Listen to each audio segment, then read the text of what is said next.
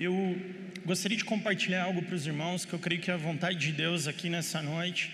Eu gostaria de falar nessa noite sobre frutificação, sobre a identidade da frutificação à luz da palavra de Deus e como a palavra de Deus coloca isso para nós. E queridos, frutificação na Bíblia tem tudo a ver com entendimento. Pessoas que não têm entendimento não frutificam. Pessoas que não têm discernimento e compreensão daquilo que é a vontade de Deus não frutificam da maneira correta. E a Bíblia fala sobre frutos que permanecem. A Bíblia fala sobre frutos dignos de arrependimento. A Bíblia ensina sobre uma frutificação que flui de Deus. Só que isso não só no nosso tempo, mas durante toda a história da igreja foi deturpado. Né? Existem muitas coisas que, assim como Eclesiastes fala, não existe muitas coisas novas debaixo do sol, mas na verdade o que nós temos às vezes é uma repetição de erros ao longo da história da humanidade.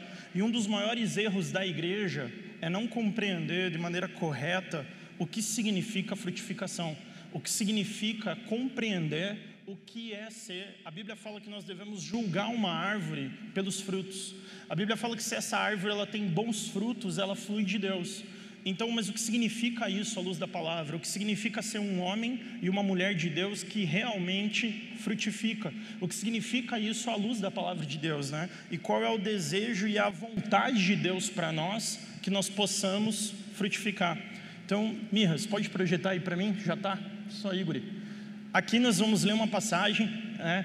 Marcos capítulo 11, a partir do versículo 12. Se você quiser, você pode abrir o seu aplicativo, ou você pode acompanhar aqui no telão onde nós estamos projetando agora.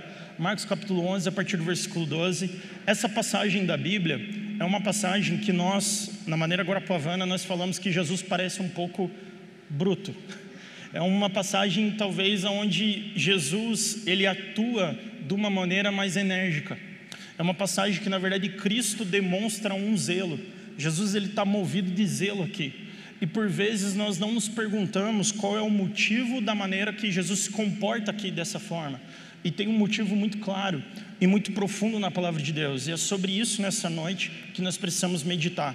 Então nós vamos ler Marcos capítulo 11, a partir do versículo 2, a Bíblia fala assim: No dia seguinte, quando estavam saindo de Betânia, Jesus teve fome. Pode ir para o próximo versículo. Vendo à distância uma figueira com folhas. Então, de longe, Jesus avistou uma figueira com folhas. Ou seja, ele viu de longe uma figueira com folhas. Antes da gente continuar, querido, no texto, deixa eu te explicar algo. Naquele período, quando uma figueira mostrava folhas, era esperado que ela tivesse frutos, porque todas as vezes que ela apresentava folhas, era período de frutificação, era período de apresentar frutos. Mas nessa passagem aqui nós vamos ver que essa figueira, ela apresenta folhas fora da estação, fora do propósito, fora do tempo correto, fora do processo de Deus. E ela apresenta uma folha, e quando ela apresenta a folha, Jesus olha para aquilo e ele tem uma expectativa que ela tinha frutos, mas ela não tinha, na verdade, frutos para oferecer. E olha o que a Bíblia fala: Vendo à distância uma figueira com folhas, foi ver se encontraria nela algum fruto. Aproximou-se dela e nada encontrou, a não ser folhas. Então veja que essa figueira, queridos, assim como muitas pessoas e muitas coisas na vida, de longe ela aparenta algo, de longe ela parece ser frutífera, mas quando Jesus se aproxima dela, ele não encontra frutos ela só tem a aparência de algo. Essa figueira, ela tem a aparência de algo que ela não é. Ela quer imitar uma natureza que ela não tem. Essa figueira, ela não consegue cumprir com o propósito que ela foi criada. Ela não consegue corresponder com aquilo que é a vontade de Deus para ela. Ela não produz frutos. Sabe, queridos, muitas coisas, é que nem nossos pais sempre falavam, nem tudo que brilha é ouro. Quando chega perto da figueira, a figueira demonstra que ela não tem frutos. Né? Continuando no texto, porque não era tempo de figos. Então lhe disse: Ninguém mais coma do seu fruto. E os seus discípulos ouviram-no dizer isso. Veja que interessante. Então Jesus ele fala: Olha, então ninguém mais vai comer do fruto dessa figueira. Pode continuar o texto. Chegando a Jerusalém, Jesus entrou no templo e ali começou a expulsar os que estavam comprando e vendendo. Derrubou as mesas dos cambistas e as cadeiras dos que vendiam pombas. E não permitia que ninguém carregasse mercadorias pelo templo. E os ensinava dizendo: Não está escrito, a minha casa será chamada casa de oração por todos os povos, mas vocês fizeram dela um covil de ladrões. Só até aqui por enquanto. Então veja que interessante, Jesus no caminho aonde ele estava indo ao templo, aonde ele estava indo na casa de Deus, aonde ele estava indo para a igreja. No caminho onde Cristo estava, movido por algo que ele precisava resolver na igreja, ele encontra uma figueira sem frutos. E ele fala: essa figueira que não dá frutos, que ela não frutifique mais também. E a Bíblia fala que depois que Jesus faz o que ele tinha que fazer no templo, e ele retorna para encontrar a figueira, a Bíblia fala que a figueira seca até a raiz. A figueira se seca toda. E aqui nessa passagem nós vemos que Jesus ele chega ao templo e ele começa a derrubar as mesas daqueles que praticavam comércio ali. É importante nós entendermos o que significava o comércio que estava sendo praticado. Naquele período as pessoas elas ofertavam pombas, faziam sacrifícios ainda de animais, porque Jesus ainda não tinha o Cordeiro Santo perfeito que tira o pecado do mundo, ainda não tinha sido imolado. Só que mesmo naquela época, as pessoas já praticavam sacrifícios de uma maneira religiosa, para cumprir um rito religioso, sem estar com o coração naquilo. Porque tinha todo um processo de cuidado com o animal e a pessoa oferecer esse sacrifício de um, de um coração verdadeiro. E não somente chegar ali no templo e comprar uma pomba tudo estourada, criada em cativeiro, para poder ofertar para Deus. E muitas pessoas às vezes confundem essa passagem com vendas, por exemplo, de livros. Né? Não tem nada a ver, queridos. Quando um pastor vende um livro, a não ser que, se o propósito desse pastor é poder projetar esse ensino, dar ferramentas para a igreja, não tem nada de errado. Agora, se o propósito é ganhar dinheiro, aí sim, aí está abraçado com Satanás, a gente tem que orar para ele se converter. Amém, meus irmãos? Mas essa passagem, ela fala de uma igreja de pessoas movidas por interesse. E sabe, queridos, na igreja, porque Jesus, queridos, ele foi no prostíbulo arrumar o prostíbulo, queridos? Foi? Jesus ele foi no meio dos senadores romanos, da autoridade, foi no palácio das autoridades romanas arrumar a política daquele país? Não. Jesus foi lá nos lugares onde tinha práticas mágicas e idolatria, quebrar os altares de idolatria? Não, Jesus foi aonde, queridos? Na igreja. Sabe por quê? Porque na igreja nós sempre vamos ter dois tipos de pessoas no templo. Nós vamos ter pessoas que são perseguidores de bênçãos e nós vamos ter aqueles que são abençoadores. Na igreja, nós vamos ter aquelas pessoas que são doadoras e nós vamos ter aquelas pessoas que somente frequentam o templo por interesse. Assim como um ladrão, porque um ladrão ele é um tomador.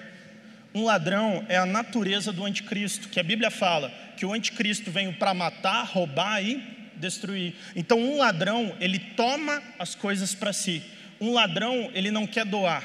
Ele não tem a natureza de Deus, porque a natureza de Deus é de frutificar, a natureza de Deus é de doar, a natureza de Deus é de assumir a forma de um servo, a natureza de Cristo é de entregar as coisas. A natureza da igreja onde tem a multiforme sabedoria de Deus manifesta, é de uma igreja que é doadora. Mas no momento que a igreja e as pessoas da igreja, elas começam a transformar a igreja num lugar para cumprir com o seu próprio interesse, num lugar onde só busca o seu próprio interesse, só busca tomar as coisas e não mais dar, então a igreja perde o propósito dela. Quando pessoas têm um sentimento de propriedade sobre a igreja, seja líderes ou pastores, Jesus precisa chegar no templo e colocar tudo no chão de novo, para que aquilo possa começar a ter uma transformação, meus irmãos, amém? Porque a igreja, ela não é um lugar de perseguir bênçãos. a igreja é um lugar de nós compreendermos que nós somos a bênção para esse mundo, amém? Existe uma diferença na Bíblia entre nós buscarmos o poder de Deus para realizar a nossa vontade e entre conhecer a vontade de Deus e sermos então usados no cumprimento da vontade dele, do sobrenatural de Deus de nos transformar. E pessoas ao longo dos anos confundem essas duas coisas. E por causa dessa confusão dessas duas coisas, nós sempre vamos ter no meio da igreja o joio e o trigo. No meio da igreja, nós vamos ter aqueles que são abençoadores e aqueles que são tomadores. No meio da igreja, nós vamos ter aqueles que conhecem a vontade de Deus e são filhos, e aqueles que apenas reconhecem o poder de Deus. O poder de Deus, queridos, ele pode ser reconhecido em todo mundo. O poder de Deus pode ser reconhecido pela natureza. A Bíblia fala que Deus ele faz nascer o sol e hoje amanheceu porque um dia Deus disse haja luz, amém? E Deus, a Bíblia fala que Ele faz nascer o sol e Ele faz ser derramada a chuva entre os crentes e os ímpios. Amém? Entre os filhos e os não filhos. Ou seja, todos podem reconhecer o poder de Deus. Todos desfrutam do poder de Deus. Todos, em algum momento da sua vida, reconhecem o poder de Deus. Só que existem pessoas que buscam o poder de Deus para cumprir os seus próprios interesses. E esses são os tomadores, esses são os fariseus, esses são aquilo que a Bíblia chama que são os religiosos, que frequentam os templos para atender o seu próprio interesse e não, na verdade, para se doar por amor. Então, quando Jesus ele vai até o templo, e sabe por que Jesus ele não vai no prostíbulo? Por que, que Jesus não vai na Câmara? Por que, que Jesus não acerta a política? Mas Jesus vai direto na igreja? Porque a igreja a igreja, a Bíblia fala, é a assembleia solene dos santos, amém? Porque a igreja é a última linha. No momento que a igreja se perdeu, tudo se perdeu. Só que sabe qual que é o maior perigo, queridos? O maior perigo na vida da igreja não é uma igreja satanista. O maior perigo da igreja é uma igreja que aparenta ser uma coisa que ela não é. É uma igreja que apresenta folhas, mas não tem frutos. É uma igreja que aparenta uma natureza que ela não tem, assim como aquela figueira. Porque frutificação tem a ver com compreensão. Frutificação tem em, tem em compreender a diferença entre autoridade e poder. Porque poder, como eu falei, todos nós conseguimos reconhecer. A Bíblia fala sobre dez leprosos que foram curados, que Jesus cura. Esses dez leprosos experimentaram o poder de Deus, mas a Bíblia fala que apenas um retorna para agradecer. E esse único que retorna para agradecer, os dez foram tocados. A Bíblia fala que Jesus olha para ele e fala assim: e os outros nove? Eles não puderam voltar para agradecer, mas Jesus olha para esse único que recebeu um milagre, que recebeu o poder de Deus, e ele fala: salvação te alcançou. Sabe por quê? O que é salvação pela Bíblia? Não é ser tocado apenas pelo poder de Deus. Salvação pela Bíblia é ser iluminado pelo conhecimento da vontade de Deus, amém? Então, biblicamente, Todos podem reconhecer o poder de Deus, mas somente os filhos conhecem a vontade de Deus, amém?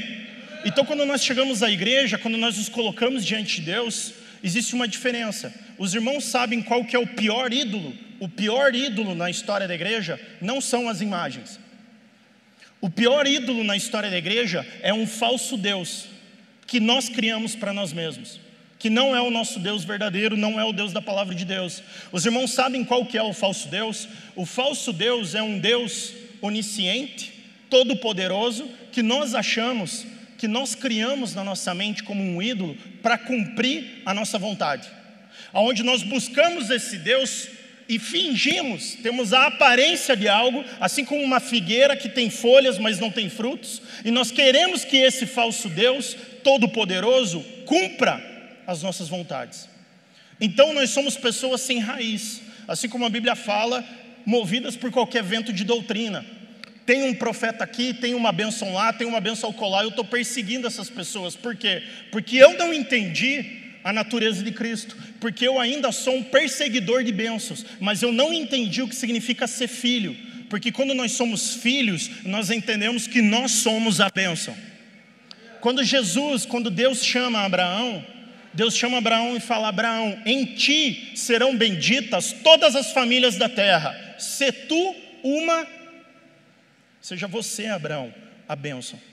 Quando a igreja despertar que ela é a bênção, que ela não é a perseguidora das bênçãos, quando a igreja acordar que nós estamos nesse mundo não para ser tomadores, mas que nós estamos aqui para sermos doadores, é nesse momento que nós vamos ter uma coisa chamada avivamento.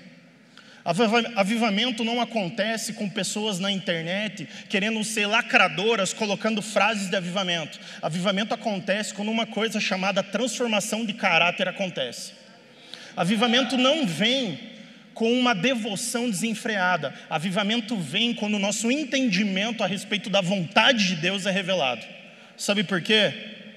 A nossa devoção, ela pode ser extremamente equivocada extremamente equivocada. Muitas pessoas elas são cheias de ideologias e paixões, e isso é algo muito perigoso quando é deturpado. Por quê? A mentira mais perigosa não é aquela mentira que você olha e você sabe que é uma mentira. A mentira mais perigosa é aquela que é muito próxima da verdade. A mentira que distorce, que engana, que mata, rouba e destrói é a distorção que o diabo faz desde Gênesis até hoje. Uma igreja que ensina um evangelho, um, uma pseudo-graça, uma graça que na verdade é uma desgraça, ela é muito mais perigosa do que uma igreja satanista. Muito mais. Por quê? Porque ela aparenta algo que ela não é. E daí nós entramos naquilo que o que significa pela Bíblia ser uma igreja que frutifica. A primeira coisa que nós precisamos compreender é que existe uma diferença entre autoridade e poder. Autoridade é quando nós vamos conhecer a vontade de Deus para as nossas vidas, e debaixo da vontade de Deus, nós vamos ter acesso a toda a provisão e o sobrenatural de Deus, para que nós possamos cumprir aquilo que é a vontade de Deus para as nossas famílias, amém? Só que fora da vontade dEle, você pode morrer pedindo poder, porque só vai dar nhaca.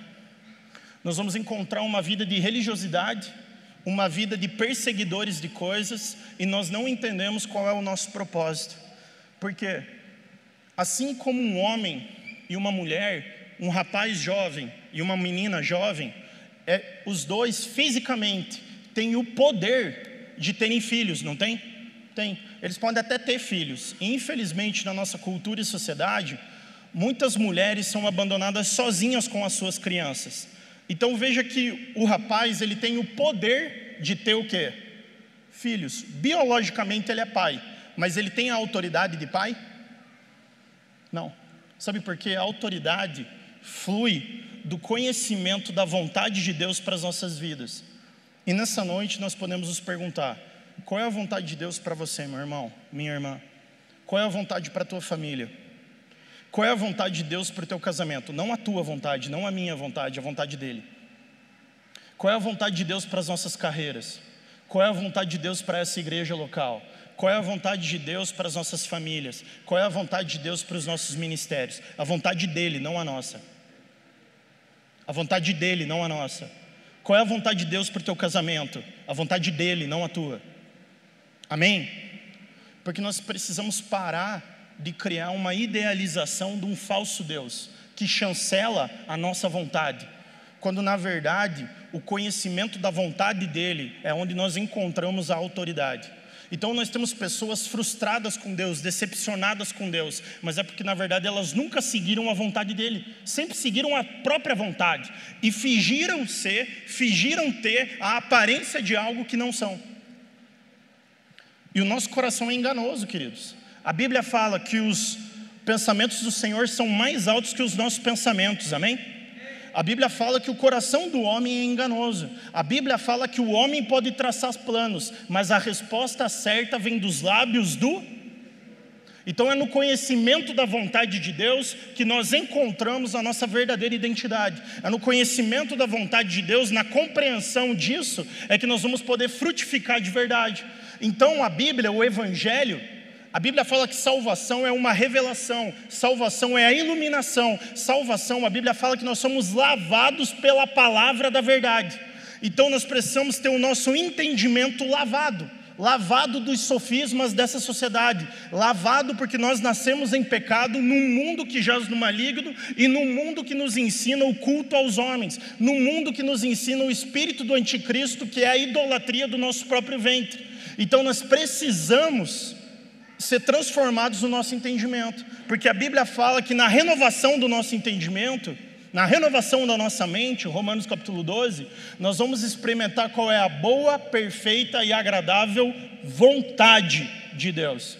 Então, todos podem experimentar o poder de Deus, mas somente os filhos conhecem a vontade de Deus, amém? E isso faz uma diferença enorme. E somente aqueles que são filhos podem frutificar. A Bíblia fala em Gálatas que aquele que é imaturo em nada difere do escravo. Por quê? Porque ainda não tem o que? Entendimento. Então, enquanto nós não temos entendimento, nós não conseguimos frutificar. Enquanto nós não conhecemos a vontade de Deus, nós temos uma fé infantil e nós não crescemos em, em relação ao Senhor. E queridos, pela Bíblia, nós sempre vamos ter então pessoas que estão idealizando paixões enganosas. Você já tentou discutir com alguém que é apaixonado por uma ideologia política? Você não consegue conversar com a pessoa. É encantamento, é um sofisma. Você não consegue, porque ela tornou aquilo a paixão dela. Uma pessoa apaixonada em cumprir algo que não é a vontade de Deus para ela, ela está trilhando o caminho mais perigoso da vida dela, porque ela pode ter sucesso numa coisa que não tem propósito. Ela pode se dar muito bem em algo que não faz diferença nenhuma no reino. Mas sabe qual é o maior perigo? É aquelas pessoas que crescem na igreja durante anos dessa forma. Quer ver? A Bíblia fala o seguinte: que chega um momento onde Jesus separa as ovelhas dos bodes. E ele fala assim: vós que praticais a iniquidade. Queridos, a palavra ímpio na Bíblia, né? antes vamos ler mais um texto. Pode projetar para mim, Mirra, Salmo capítulo 1, por favor. Então, por que, que Jesus amaldiçoou aquela figueira? Porque ela não está dando frutos, porque ela tem a aparência de algo que ela não é. Por que, que Jesus vai até o templo resolver algo? Porque é na igreja, a Bíblia fala que o juízo começa pela casa do Senhor. A Bíblia fala que Jesus ele vai na igreja para resolver os problemas do mundo e não em outros lugares do mundo para tentar resolver. E nessa passagem aqui, a Bíblia relaciona frutificação com entendimento. Né? Primeiro salmo da Bíblia. Primeiro salmo da Bíblia. Olha o que a Bíblia fala. Como é feliz aquele que não segue o conselho dos ímpios. O que, é um ímpio pela palavra de Deus? Uma, uma pessoa ímpia, uma pessoa impiedosa, é uma pessoa que exalta o indivíduo. É uma pessoa que vive para o seu próprio umbigo é uma pessoa que exalta a si mesmo. Ela não é uma pessoa que dá a vida por outros. Ela é uma pessoa que vive para si mesmo. Isso é uma pessoa ímpia, pela Bíblia. A Bíblia fala que o ímpio em Provérbios é uma pessoa insensata que se isola e se revolta contra a verdadeira sabedoria. E olha o que a Bíblia fala: como é feliz aquele que não segue o entendimento dos ímpios. E a Bíblia continua: não imita a conduta dos pecadores. E hoje o que nós temos igrejas pegando coisas do mundo e tentando deixar mais bonita. Literalmente pegando Satanás, vestindo ele com pijaminha fofo e tentando colocar um pouco de perfume. Mas por baixo está fedendo enxofre, queridos. Não tem o que fazer. Então pessoas eles tentam colocar um mundo para dentro da igreja. Eles tentam forçar coisas para tornar a igreja mais agradável. Sabe por quê? Quando a igreja ela perde o propósito de ser uma doadora e a igreja começa a ser formada por pessoas que não querem mais doar, mas querem tomar a igreja vira um covil de ladrões. A igreja vira um lugar onde as pessoas procuram o seu próprio interesse. A igreja vira um lugar onde as pessoas reconhecem o poder de Deus, mas não conhecem a vontade dele. A igreja vira um lugar onde pessoas querem viver uma vida com Deus por demanda, mas não por revelação. A igreja vira um lugar onde as pessoas não entendem que a igreja é para irrigar a cidade, não drenar ela. As pessoas entendem o que significa família. Quando Deus estabelece um projeto para o homem, para mim, para o homem e para a mulher, a Bíblia fala assim: que Deus criou o homem à sua imagem e semelhança, amém? E ele usa um artigo definido. A Bíblia fala assim: ele criou o homem e a mulher. não tem um artigo indefinido. A Bíblia não fala criou um homem ou criou uma mulher. A Bíblia fala criou o homem, criou a mulher. Sabe por quê? O ser humano é a única espécie que representa as virtudes de Deus, desde que conheça a vontade de Deus. Porque a vontade de Deus é nos criar em imagem e semelhança dele. Nós fomos criados para manifestar as virtudes de Deus para esse mundo, amém? A Bíblia fala que é a igreja, e é por isso que Jesus vai na igreja para resolver as coisas. A igreja é o lugar da manifestação da multiforme sabedoria de Deus, amém? A igreja não é o Senado, não é, não espere, queridos. Queridos, nós devemos nos posicionar e, como cidadãos, votar em pessoas que creem em princípios. Mas não é de lá que está a nossa esperança. A nossa esperança vem de Cristo. E a Bíblia, ela fala então, o homem, a mulher. Sabe qual? Os irmãos sabem, quando que um homem forja uma família, quando que um homem dá a luz a uma família, não, mas são as mulheres que dão a luz, são, é verdade. Só que a Bíblia fala sobre uma semente. Nós estamos falando de frutos aqui, sobre frutificar. A Bíblia fala que Jesus, ele é a semente. Os homens têm as sementes e as mulheres germinam essas sementes. Né? Tem o um livro aí dos nossos pastores para te contar sobre isso, então eu não vou pregar muito sobre isso. Mas a Bíblia fala que uma semente, para ela poder dar fruto, que o grão de trigo ele precisa cair na terra e acontecer o que com ele, queridos? Morrer. Sabe quando que um homem, um o homem, não um homem, e esse é o problema nosso, jovens. É quando você procura um homem, mulher, para suprir a tua vida. Aí um homem não vai resolver, daí você vai achar um outro homem. É quando você procura uma mulher e não a mulher, o homem, o Cristo, o Filho do homem. Porque Jesus nos criou com uma identidade absoluta, meus irmãos, amém? E sabe quando começa uma família? No dia que o homem, o homem, decide morrer para ele mesmo. Nesse dia nasceu uma família. Porque Jesus falou: Maridos, amai as vossas esposas, assim como Cristo amou a, dispostos a dar a sua própria. Não case se você não morreu para você. Não case, não forme uma família, se você não sabe o que é morrer para você mesmo. Sabe por quê? porque daí você não cumpre o propósito da família, porque família não existe para ímpio. Ímpio não entende família, ímpio não consegue viver em família, porque ele é o próprio Deus dele. Ele pode até aparentar, ele pode até ir na igreja, ele pode até ter folha, mas ele não tem fruto digno de arrependimento.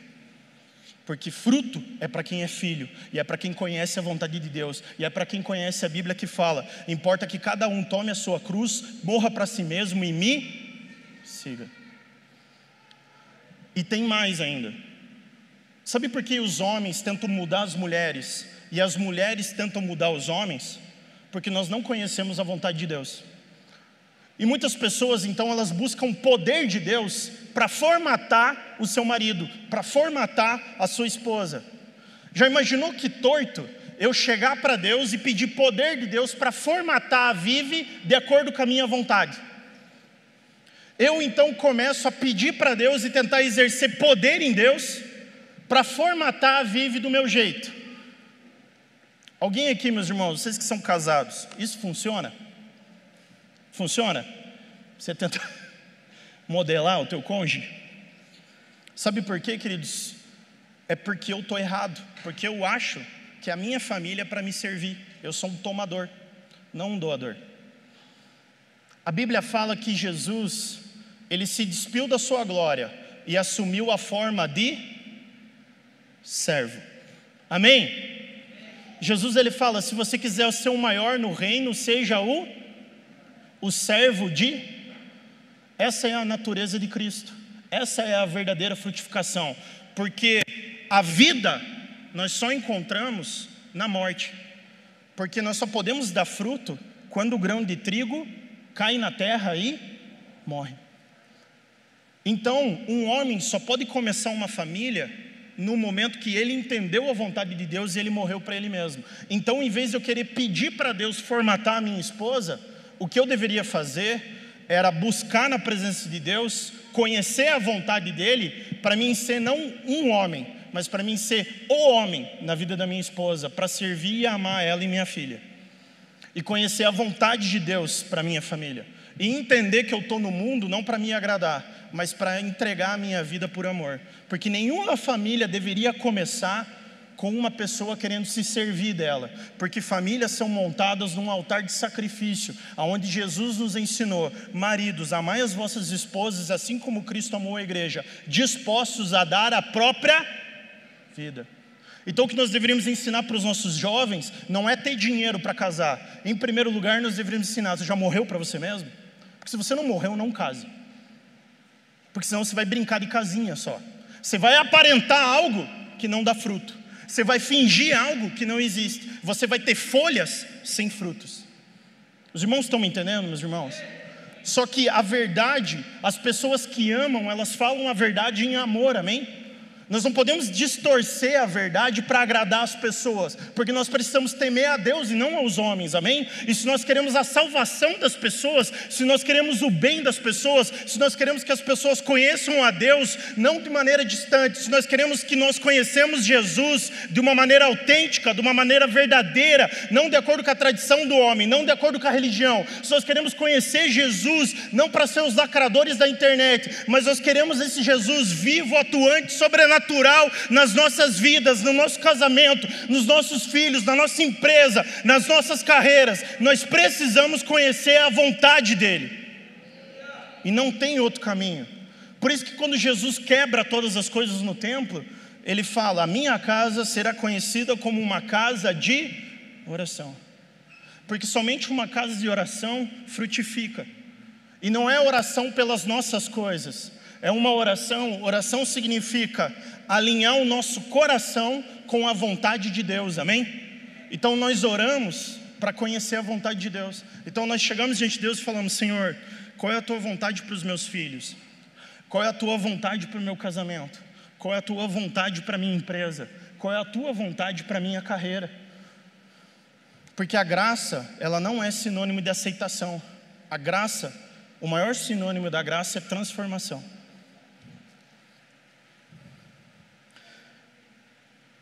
Então, queridos, vamos continuar lendo o texto de Salmo 1.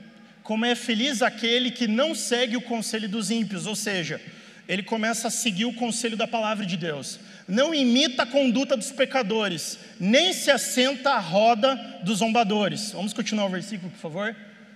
Ao contrário, sua satisfação está na lei do Senhor, e nela ele medita de dia e de noite. Então veja que ele está tendo o entendimento dele transformado, amém? E ele não está caminhando no conselho dos ímpios, então ele não está seguindo os sofismas desse mundo. Sabe qual é o nosso problema, queridos? Mulheres de Deus, homens de Deus, mulheres, vocês não vão ser definidas pela nossa sociedade. Não importa o padrão que a nossa sociedade criou para vocês. Importa o que Deus que te ama te criou, a menina dos olhos dele, é a vontade dele para a tua vida e o padrão dele para vocês, amém? Isso é importante. Homens, nós não vamos nos guiar pelos padrões do mundo, nós vamos conhecer a vontade de Deus. Não é na roda dos escarnecedores que nós vamos encontrar a vida, mas é na palavra de Deus. E a Bíblia continua. Pode ir. E como, veja que a Bíblia está relacionando entendimento com frutificação. E ele está falando então que aquele que não anda no caminho dos ímpios, mas medita na palavra de Deus, é como uma árvore plantada à beira das águas correntes, dá fruto no tempo certo, e as suas folhas não murcham. Tudo que ele faz prospera. Sabe por que, que é tudo? Porque tudo que ele faz, ele se preocupa em cumprir a vontade de Deus. Amém? No conhecimento da vontade de Deus, nós encontramos o lugar da verdadeira autoridade e da verdadeira provisão. Sabe por que nós não temos orações respondidas? Porque em Lucas 18 fala que quando nós pedimos para o nosso próprio deleite, único e exclusivamente, mas não fazemos em prol do reino, não tem por que Deus responder. Pode ir para o próximo texto, por favor, de Mateus. Mateus capítulo 21, a partir do versículo 42. Nesse momento aqui, Jesus ele está tendo uma discussão com aquilo que era a igreja da época, com aqueles que eram aquilo que a Bíblia chama os príncipes, os sacerdotes e os fariseus. E Jesus lhes disse. Então Jesus ele fala para a igreja isso. Amém? Não, eu sei que você não gosta de fazer isso, mas só uma vez, tá bom? Eu faz anos que. Não, anos não, mas faz um tempão que eu não faço isso, tá bom? Vira para a pessoa que está do seu lado e diga assim: Isso foi falado para a igreja. Amém? Para a igreja, não foi para outro pessoal por aí, para a igreja. E olha o que Jesus fala: Vocês nunca leram nas Escrituras, ou seja, vocês nunca entenderam, vocês nunca tiveram entendimento, vocês nunca compreenderam da maneira correta, vocês nunca conheceram a vontade de Deus, vocês nunca leram nas Escrituras a pedra que os construtores rejeitada, rejeitaram tornou-se a pedra angular, e isso vem do Senhor. Continuar, e é algo maravilhoso para nós. Portanto, lhes digo que o reino de Deus será tirado de vocês e será dado a um povo que dê os seus. Porque frutificação para Deus é importante. Aparência de frutificação, Deus não tem interesse. Queridos, Deus não tem problema nenhum com as nossas limitações. Deus não, não se limita por causa das nossas limitações, mas as nossas mentiras, a nossa aparência de coisas que não é a verdade. Isso nos distancia dele. E aqui a Bíblia fala, de novo, vai ser tirado de vocês e vai ser dado àqueles que dão os frutos do reino. Existem frutos no reino. Pode ir para o próximo texto, por favor? É Mateus capítulo 7. Mateus capítulo 7, versículo 19, a Bíblia diz assim: Toda árvore que não produz bons frutos é cortada e lançada ao não é um texto muito agradável, mas é a verdade. Agora veja no versículo seguinte a explicação sobre frutificação. Assim, pelos seus frutos vocês os conhecerão. Pode ir para o próximo. Nem todo aquele que me diz, Senhor, Senhor, quantos aqui de nós chamamos Senhor de Senhor? Mas a Bíblia fala que nem todo aquele que diz Senhor, Senhor entrará no reino dos céus, mas apenas aquele que faz a vontade do meu Pai que está nos céus. Veja que aqui de novo nós estamos vendo vontade, compreensão. Vamos para o próximo versículo. Eu sou a videira, vocês são os ramos. Se alguém permanecer em mim e eu nele, esse dá muito fruto. Vontade, fruto, entendimento, compreensão. Palavra de Deus. Todas essas coisas são ditas para a igreja, porque no meio da igreja nós vamos ter os perseguidores de bênçãos e aqueles que entenderam que são abençoadores. No meio da igreja, nós vamos ter aqueles que são os tomadores e aqueles que são os doadores. No meio da igreja, nós vamos ter pessoas que procuram o seu próprio interesse e querem o poder de Deus para sua própria agenda. E nós temos aqueles que conhecem a vontade de Deus. Então, nós temos aqueles que vivem por demanda, mas aqueles que vivem por revelação. Nós temos aqueles que conhecem a verdadeira autoridade de Deus e que manifestam uma fé verdadeira. E nós temos aqueles que simplesmente defraudam os outros, imitando algo algo que não são na casa de Deus. Por isso que nem todos aqueles que me chamam de Senhor, e a Bíblia fala que chega um momento onde Jesus separa as ovelhas dos bodes. E quando Jesus separa as ovelhas dos bodes, tinha muita gente ali naquele momento que era da igreja. Onde eles falam: "Mas Senhor, nós fizemos milagres em teu nome, nós vimos o teu poder, nós estávamos lá, nós éramos devotos, Devotos a quem? O maior problema da igreja é ter devoção com a motivação errada. Porque ter paixão com uma coisa distorcida é o caminho mais perigoso da vida. O maior problema da igreja não é devoção, é relação. Isso desde Gênesis Apocalipse. O maior problema da igreja é não ter relação com Cristo. O que o pecado principalmente destruiu foi a nossa relação. O que quebrou no Éden foi a relação entre Deus e o homem. No Éden, a devoção era perfeita, porque Deus vinha na viração do dia.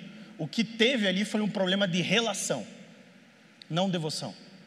Então, nós por vezes, porque nós idealizamos um falso Deus, nós começamos a ter uma devoção pelas coisas erradas. Nós começamos a criar ideologias para nós, a criar projetos que não são a vontade de Deus e nós nos apaixonamos por eles. E nós começamos então a insistir naquilo e desperdiçar muitas vezes as nossas vidas. Queridos, nós não estamos aqui para ter uma vida mais fácil, no sentido de o nosso foco, queridos, não é ter dinheiro e uma vida confortável. O nosso foco é exaltar Jesus através das nossas vidas, amém?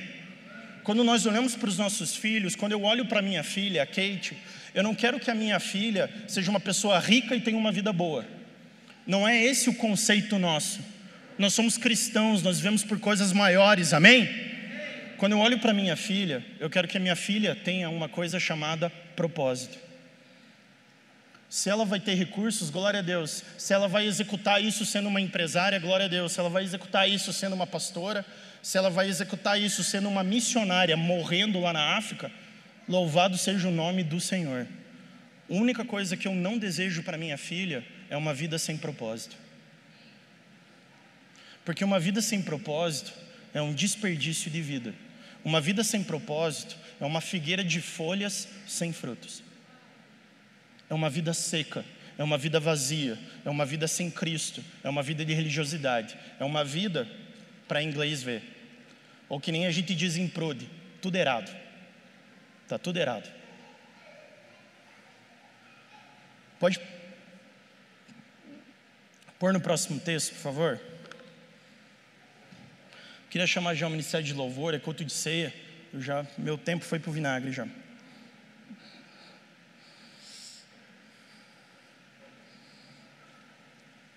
A Bíblia fala que a nossa queda, ela aconteceu por causa de um fruto, amém?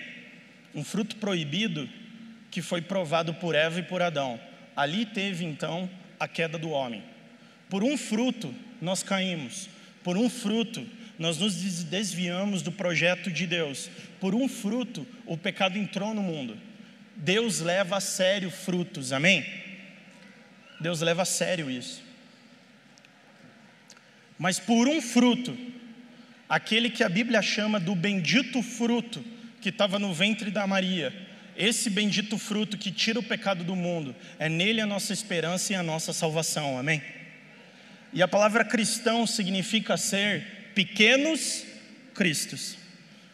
Então, avivamento vem quando as pessoas reconhecem Jesus na igreja, queridos, amém? Não é as frases lacradoras de avivamento. Avivamento vem quando nós morremos para a nossa vontade. Avivamento vem quando nós amamos as nossas esposas e os nossos filhos. Avivamento vem quando nós doamos a nossa vida por amor a outros. Avivamento vem quando nós não queremos exaltar o Deus do nosso próprio ventre. Avivamento vem quando uma coisa chamada arrependimento acontece conosco. E nós começamos a apresentar frutos dignos de arrependimento. Arrependimento na Bíblia, uma das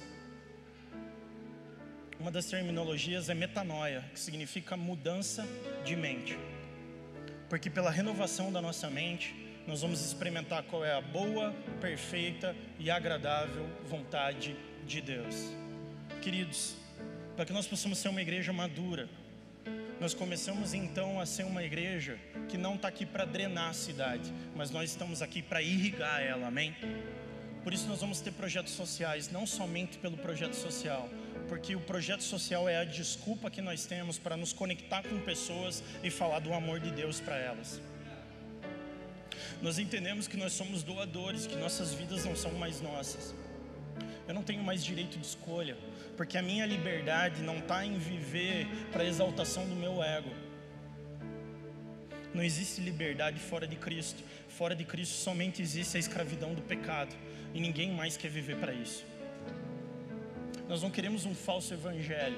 Nós não queremos uma graça que é uma pseudo-graça, que não tem poder para transformar. Quando a verdadeira graça, Tito capítulo 2, versículo 11, ela nos educa, a graça nos ensina a viver vidas santas. A verdadeira graça. Então Jesus, queridos, o diabo, ele vem, o espírito do anticristo, ele veio para matar, roubar e destruir.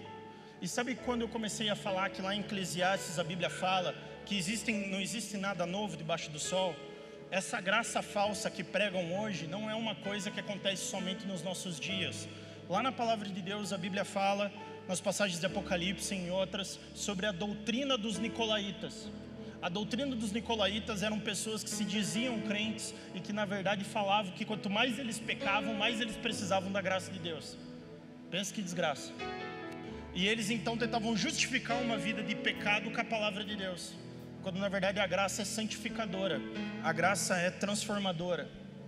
Então, pelo fruto o homem caiu, mas por frutos dignos de arrependimento, nós vamos dar de comer, nós vamos dar de beber a toda uma geração que não conhece o nome do Senhor.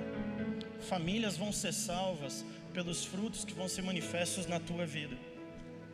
Mesmo com toda a nossa limitação, mesmo com todos os nossos defeitos, Jesus pode atuar em nós quando nós morremos para nós mesmos. Quando nós abandonamos a nossa própria força e nós começamos a caminhar na força do Senhor. Avivamento começa quando um homem começa a doar a sua vida em prol da sua família.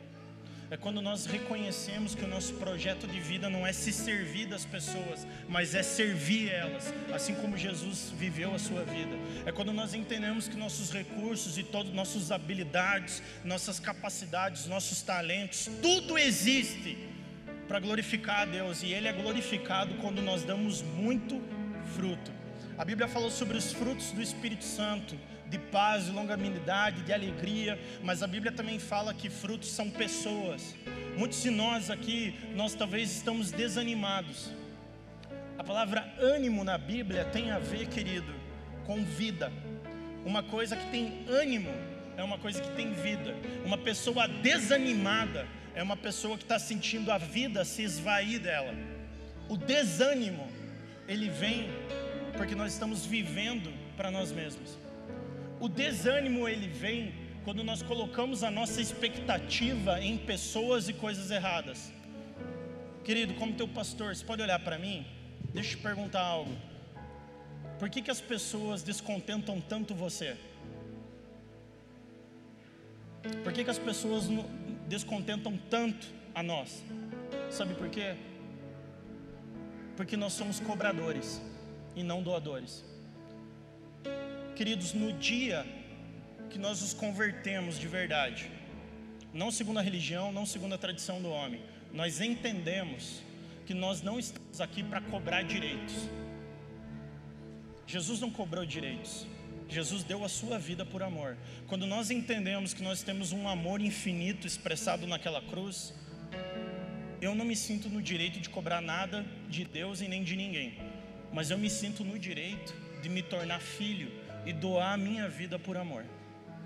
Eu não me sinto no direito mais de cobrar coisas das pessoas ou ter algumas expectativas. Eu não me sinto no direito de esperar reciprocidade em algumas coisas. Mas muitos de nós, nós estamos desanimados nessa noite porque nós fomos traídos e porque nós fomos feridos por outras pessoas. Quando na verdade, querido, você pode se colocar em pé, pegar a ceia. Jesus foi traído. Jesus foi traído com um beijo, com uma pessoa que ele amou e que ele discipulou. E sabe, Jesus, após ser traído, na noite que foi traído, Jesus deu a ceia. Jesus compartilhou o pão na noite que ele ia ser traído com um beijo. Sabe por quê? Quando nós sabemos quem nós somos, quando nós sabemos a nossa real identidade, quando nós sabemos a vontade de Deus para as nossas vidas, homem nenhum consegue te desanimar. Pessoa nenhuma, nenhuma potestade, nenhuma principado, nada nesse mundo pode nos separar do amor de Deus, amém? Nada, porque o verdadeiro amor lança fora todo medo, aleluia. O verdadeiro amor nos liberta para sermos livres da expectativa na vida dos outros. O amor de Deus, de Cristo, nos torna completos nele. Ele, sabe por quê? Quando o Espírito Santo leva Jesus para ser tentado no deserto, o diabo, porque é isso que o diabo faz, porque ele veio para matar, roubar e destruir. O diabo vai tentar tentar Jesus na necessidade dele. O diabo vira para Jesus e fala assim: se você é filho de Deus, transforma essa pedra em pão. Só que Jesus, ele é completo em Deus, amém? Jesus fala: a minha comida e a minha bebida é fazer a vontade do meu Pai. Então Jesus ele não vive mais para ele mesmo. As necessidades de Jesus não dirigem a vida dele porque a vida dele é para o Pai e para os outros, amém? Porque não existe amor maior do que esse, o amor daquele que deu a vida por nós, amém? E Jesus olha para o diabo porque Jesus tem entendimento, porque Jesus tem conhecimento da vontade de Deus. Então Jesus não cai na armadilha da distorção da palavra de Deus, assim como Eva caiu. Eva e Adão, meus irmãos, no paraíso caiu na distorção da palavra de Deus. Então, o lugar mais perigoso para a igreja é quando nós distorcemos a vontade de Deus para as nossas vidas. Porque uma vida distorcida é uma vida de folhas sem frutos, é uma vida que aparenta algo, mas que na verdade é falso. E Jesus olha para o diabo e fala assim: Nem só de pão viverá o homem, mas de toda palavra que sai da boca de a tua vida não depende da ação das outras pessoas. A tua vida depende daquilo que a palavra de Deus fala, quem você é. Você não é o que as pessoas falam a respeito de você, ou que você foi criado, formado, sofrido, talvez com circunstâncias difíceis. Porque Deus tem um propósito eterno e lindo para a tua vida e para a tua família. Independente da dificuldade que você se sente nessa noite, os problemas que você está enfrentando na tua família, na tua carreira, enfim, nessa noite, você pode comer do pão, coma do pão e beba do cálice. Na noite que Jesus é traído, ele pega o pão e fala: Esse é o meu corpo, que eu compartilho e eu reparto por amor de vós. Assim como o pastor Weckles pregou, existe uma revelação que é da carne daí ele pega o cálice e ele fala: Esse é o vinho, esse é o meu sangue. Existe uma revelação que vem do sangue, mas existe uma revelação que vem da comunhão, daquilo que a Bíblia chama que é o Espírito Santo da comunhão. Existem três coisas, queridos, que nos, vão nos conduzir para uma vida de frutificação. E as três coisas que a Bíblia nos ensina, que nos conduzem para uma vida de frutificação, é uma vida de oração, amém? Por isso que Jesus fala: Minha casa será chamada uma casa de oração, uma vida onde nós oramos, não para Deus cumprir a nossa vontade, mas nós oramos para ouvir a vontade dEle e fazer cumprir a vontade dEle. Uma vida na palavra, porque nós precisamos ter entendimento sobre a vontade de Deus. E a terceira coisa, onde nós vamos ter uma vida de frutificação, é uma vida de comunhão, amém? Que nem nós lemos ali em Salmo 1. Não anda no conselho dos ímpios e nem se assenta na roda dos escarnecedores, mas caminha na casa de Deus. A casa de Deus não é o prédio, queridos, é a pessoa que está do teu lado, com quem você compartilha a tua vida. É quando nós, como família, vivemos juntos. É quando nós compartilhamos do pão e do cálice nessa noite nós fazemos isso em memória de Cristo, amém? Nós fazemos isso para lembrar que Ele deu a vida por nós. E que a Bíblia fala assim: que o amor de Deus nos constrange, porque nós sabemos que Ele deu a vida por nós e que nós agora devemos dar a nossa vida pelos nossos irmãos. Uma pessoa que é salva, é uma pessoa que entendeu que ela não é uma tomadora ou uma perseguidora de bênçãos. Ela é uma abençoadora, porque ela é a bênção. É uma pessoa que ela não quer mais apenas conhecer Deus de ouvir falar, mas ela quer conhecer a Deus na vontade dele. Ela quer ter relação com Jesus. Ela quer estar perto de Deus. Ela quer conhecer qual é a vontade de Deus para o casamento dela, para a família dela, para a carreira dela.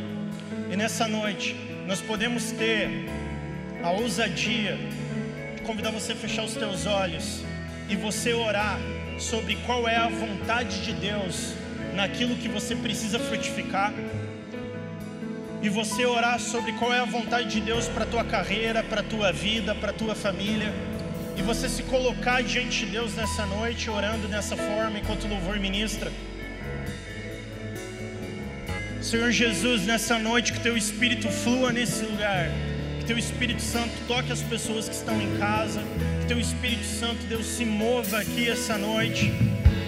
Deus, a tua palavra é como uma espada de dois gumes, apta a discernir o propósito do nosso coração.